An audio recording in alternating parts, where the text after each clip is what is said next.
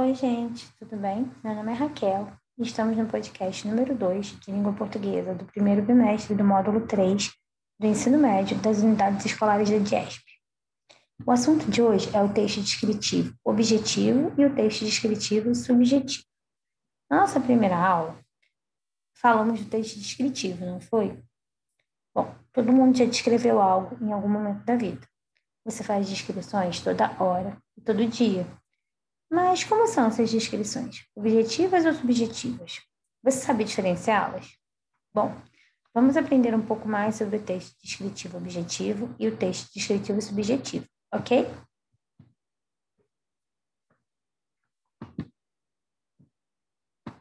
Começamos então com o texto objetivo. Descrição objetiva nada mais é do que uma descrição que representa a realidade tal qual ela é clara, direta, sem influência de sentimentos ou pensamentos do autor.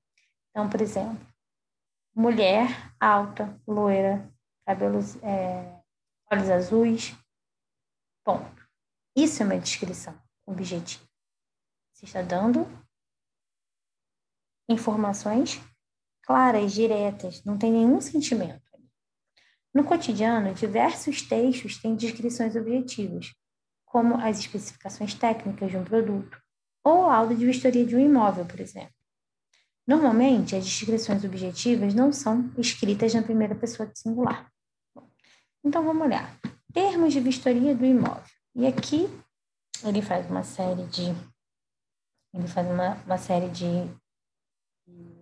Traz uma série de informações, não é?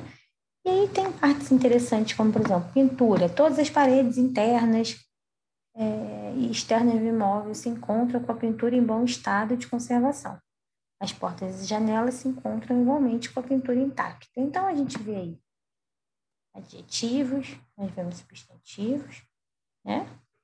nós percebemos que ele está descrevendo o estado da pintura de toda a casa, né? Mas ele está fazendo isso de maneira objetiva e não subjetiva, né? Para isso, é a descrição objetiva do estado um apartamento em um termo de vistoria, um documento oficial. Isso pode acontecer também em relação a carros, né? em relação a aparelhos eletrônicos, quando a gente precisa levar um celular para consertar, a descrição também vai ser objetiva. Ok? Depois, a descrição subjetiva. Bom, a descrição subjetiva é aquela em que opiniões, perspectivas e sentimentos do autor estão presentes no texto. Ou seja, a realidade é representada de acordo com os sentimentos e a emoção. Pensando lá naquela mulher loura, né, alta, mulher loura, bela, cabelos cor de ouro, né, olhos cor do céu, então a gente começa a fazer, né? Alguns, aí a gente já está dando a nossa opinião, não está sendo mais objetivo, né? No nosso dia a dia, produzimos diversas descrições subjetivas, como, por exemplo, essa comida é divina, um aconchego para o meu estômago. Aí, na descrição subjetiva, o uso da primeira pessoa de singular, eu, é comum e acontece muito. Bom, vamos ver um exemplo? Olha, é, um texto do Guimarães Rosa, ok? Chamado A Terceira Margem do Rio. Nosso pai era um homem cumpridor, ordeiro, positivo, e sido assim desde mocinho e menino, pelo que testemunharam diversas sensatas pessoas. Quando indaguei a informação, do que eu mesmo me lembro, ele não figurava mais estudioso, nem mais triste do que os outros, conhecidos nossos. Só quieto.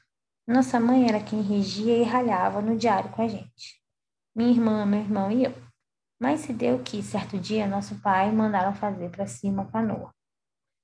Então, aí, a gente tem, no, né, nesse trecho do texto, Terceira Margem do Rio de Guimarães Rosa, a gente consegue encontrar a descrição do pai do narrador, assim como a atitude que ele tinha tomado, né, construir um barco. A visão que o filho tem do pai é marcada pela memória afetiva pessoal dele dele e da comunidade que estava ali, né? Nosso pai era um homem cumpridor, ordeiro, positivo, né? Então, é, isso é subjetivo. Não, não houve nenhuma, nenhuma objetividade nessa descrição. Ela está atrelada a sentimentos, não é? Bom, agora que sabemos diferenciar um texto descritivo objetivo e de um de um subjetivo, vamos testar nossos conhecimentos? Bom, faça os exercícios. Um bom trabalho. Obrigada e até a próxima.